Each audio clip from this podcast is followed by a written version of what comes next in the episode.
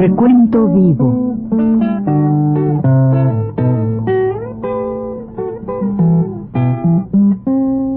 Mis décadas.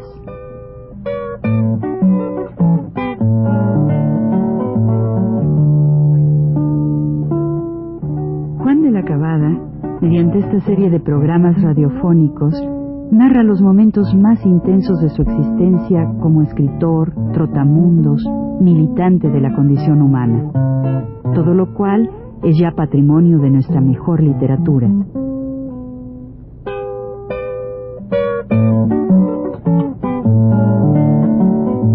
Con ustedes, Juan de la Cabada.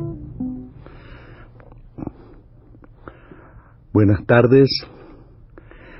En el programa anterior hablamos de un poco de mi permanencia en el Hospital General. Ocupaba, decía yo, la cama número 26. Entré, como dije, un domingo. Ahora voy a contar las cosas que yo aprendí en el hospital, porque siempre es digno de, de aprendizaje todo lo que uno hace en la vida, ¿verdad? Bien, pues en la tarde, como creo que ya lo dije, llegaron muchos amigos míos. Había enfrente, como digo, un compañero, así que era un tronquito, había sido, o era soldado, mejor dicho, con una barbita así, así tenía su, su piochita. Eh, su familia le llevó mucha comida, le llevó mole, le llevó muchas cosas a ese amigo, ¿no? Estaba muy bien ahí. Y también a mí me llevaban puramente té, creo que empezaron a dar té, y por muchos días me dieron pura, nada, más, nada más que té. Me lo daba y yo no lo tomaba. Muchas veces un señor, también que había sido soldado, muy interesante, porque este señor tenía, había tenido varices y lo habían operado de varices, pero lo operaron en frío. Él puso la pierna y era una de las, de las glorias del lugar, pues por su valentía, por su abnegación, de que lo habían operado en frío. Todavía andaba con las vendas, era muy diligente, era, ayudaba a las enfermeras. Vamos a contar muy bien de él, todas estas cosas que tenía de cualidades este, este soldado. Bueno, entonces, después que se fueron las visitas, serían como las cinco, las cinco y media o seis, llegó ese día domingo también un señor un señor que venía de Michoacán, me contó él, de Michoacán, sí. Era, alto él, bastante pálido, y tenía una esperanza, tenía una fe absoluta en que se iba a curar. Me contó que él había estado allí porque tuvo un accidente en el corte de madera allá por Michoacán y que vino hacía años allí al hospital y se había curado perfectamente de, del, del, mal que, trajo. Y estaba de veras muy convencido de, de su recuperación allí. Pues bien, era mi vecino, estaba en la cama número 25, mi vecino, era él. Y bien, entonces, este amigo pues lo, lo, empecé a ver todos los días y empecé a saber varias cosas. Primero, que un hospital como en, como en las cárceles y como en otras partes hay turnos y que hay turnos buenos, turnos malos y turnos regulares. Eh, este turno de la, de la noche era muy curioso, porque esa primera noche empecé a oír de repente que había una enfermera preciosa que se tenía un nombre preciosa no digo porque fuera bonita así sino por la por la cara por por, por la por la, amabilidad por el por el digamos su su entrega completa a cuidar a cuidar enfermos en la noche. Llegaba muy solícita al menor quejido ya llegaba ella. Me parece que se llamaba este nombre así como como Leonor un nombre así tenía no sé por qué verdad lo veo así en eso. O Lucía un nombre así tenía ella así que me un nombre cortito verdad de dos sílabas. Y la veo así pálida delgadita y muy amable. Y había otra después al día siguiente, venía el turno de la noche al día siguiente, se llamaba Isidra. Yo quiero decir que conmigo fue buenísima, fue muy amable conmigo, pero hay que ver cómo trataba a la gente. Al menor quejido venía como un gendarme. ¿Qué se imagina? ¿Que está en su casa? Decía, usted aquí anda gritando, desvelando a los otros enfermos, pero ¿qué es esto? Vamos a ver, que no sé qué, qué tiene, a ver, ¿qué, qué? Y lo tenía así, le regañadas a todos los demás, y era, era, era una, una, conmigo, ¿no? Llegaba y me decía, ¿lo puedo mover? ¿Quién me movía? ¿Quién sabe si sería por, eh, quién sabe por qué, pero así era ella, era una persona así muy curiosa. Esa llamaba Isidra, luego la vi en la calle, luego la vi en la calle. La cosa es que al día siguiente, que fue lunes en la mañana, llegaron un montón de doctores, un doctor con muchos, con, con, muchos muchachos que debían ser estudiantes, internos probablemente. Llegaban unos 10 o 12 y el doctor adelante. Y fueron precisamente a ver a mi vecino. A mi vecino, inmediatamente el doctor dijo, es un caso muy, me acuerdo bien de las palabras, es un caso, muchachos, un caso, señores, muy interesante, muy interesante. Dijo, empezó a ver, miren, fíjense en esto, en el otro, empezó a Después de todo eso, le dijo a él, pues amigo, mañana usted cuídese bien porque pronto, pronto, quizá pasado mañana o el jueves, le vamos a dar a usted ya su tratamiento de insulina. Primero que lo esté preparando para el tratamiento de insulina. Él no sabía ni yo tampoco. Entonces, insulina oí que era.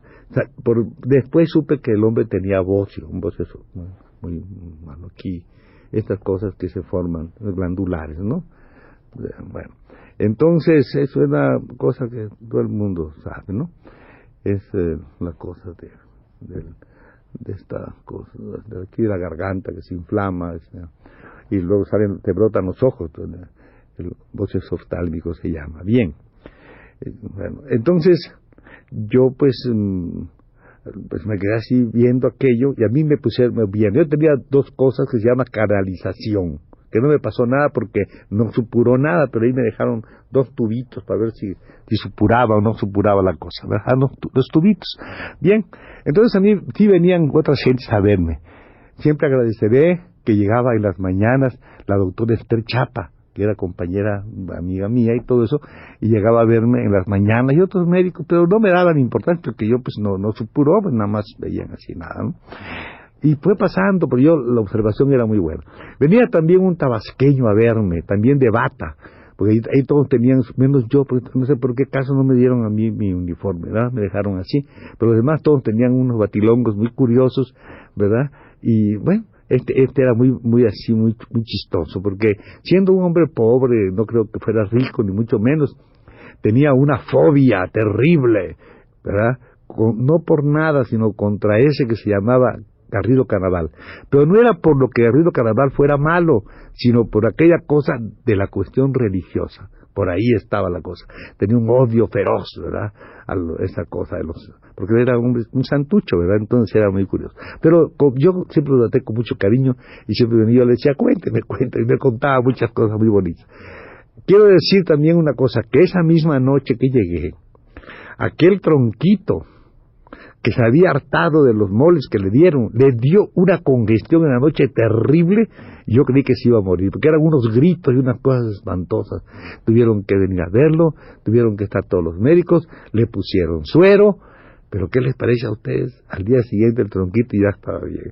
Con esa cosa lo único que dijeron es que tuvieran mucho cuidado con las visitas, que no, que no empapucharan a, los enfermos. Pero eso lo hacen siempre a posteriori. No lo hacen cuando están las familias adentro, que es cuando debían cuidar la cosa. Pero el tronquito se salvó y como el otro día estaba cantando muy tranquilo frente de mí. Era soldado, como digo, aguantador, aguantador. Bueno, y así ya este a mí viene a haber mucha gente, como digo, no, no me quise cambiar de ninguna manera porque tenía yo terror a, a, eso que se llama la distinción porque tenía ese prejuicio, dije, ahí se murió alguno, ¿yo por qué voy a ir allí? Pues no, mejor me quedo aquí.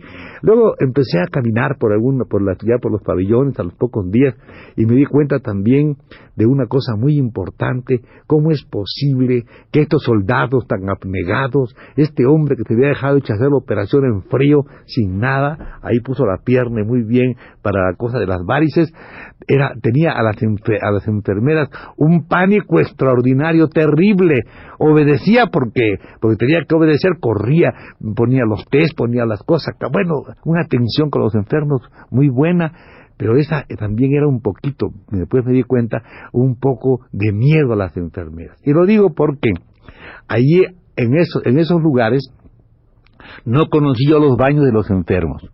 no los conocí, porque el primer día que me levanté me fui al baño de las enfermeras que tienen puestas sus florecitas y toda aquella cosa, y ahí entré, estaba yo en eso cuando llega el hombre ese, ¿verdad? Y me dice, ay, qué barbaridad, pero ¿qué está haciendo en el, el baño de la señorita? De la señorita, ¿pero qué te pasa? No, que no se... Y salió corriendo como un susto horrible.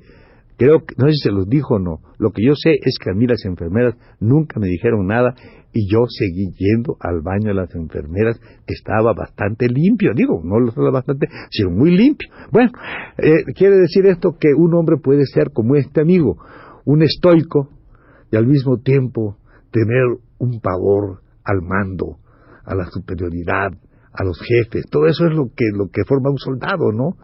Ellos son así, estoicos realmente, pero en cuanto se trata de, sus, de su, del, sargento, del cabo, que en este caso era la enfermera, estaban completamente empavorecidos por el mando.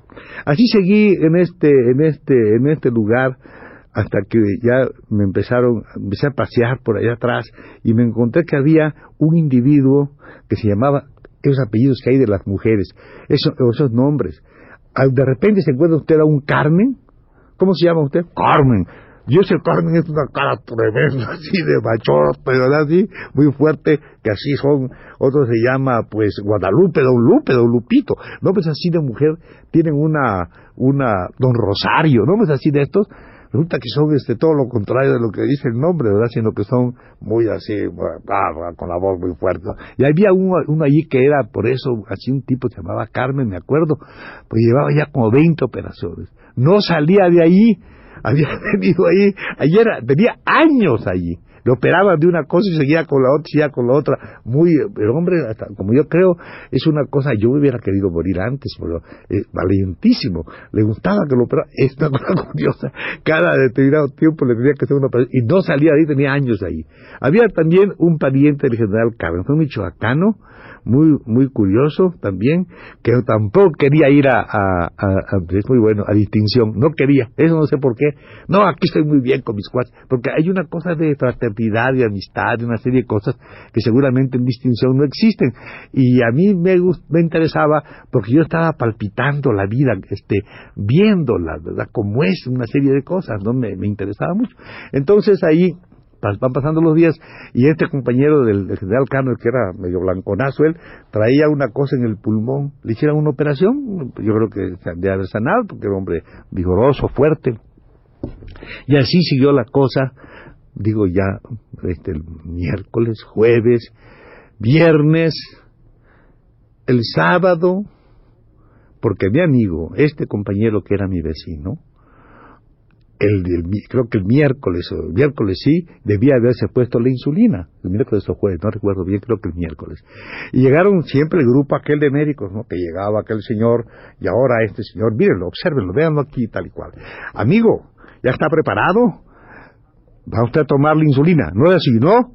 Sí, señor. ¿Cómo desayunó? No dije que no desayunó este señor, pero ¿cómo es posible? La enfermera, mire usted, señora, mañana le ponen a este señor la insulina. Y aquí, en esta segunda puesta de la insulina, que debía ser, ya les contaré en el próximo cómo va sucediendo este cuento que va a llamarse esta, esta parte de la historia, que se llama La insulina. Entonces, hasta el próximo programa, que será, bueno, el próximo, no sé cuándo será, entonces, este, vamos a verlo, ¿eh? Hasta luego.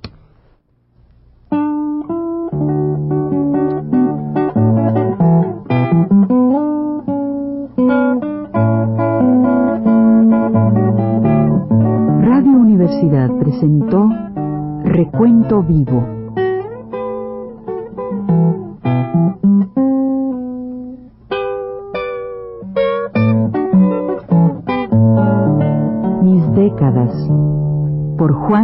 Juan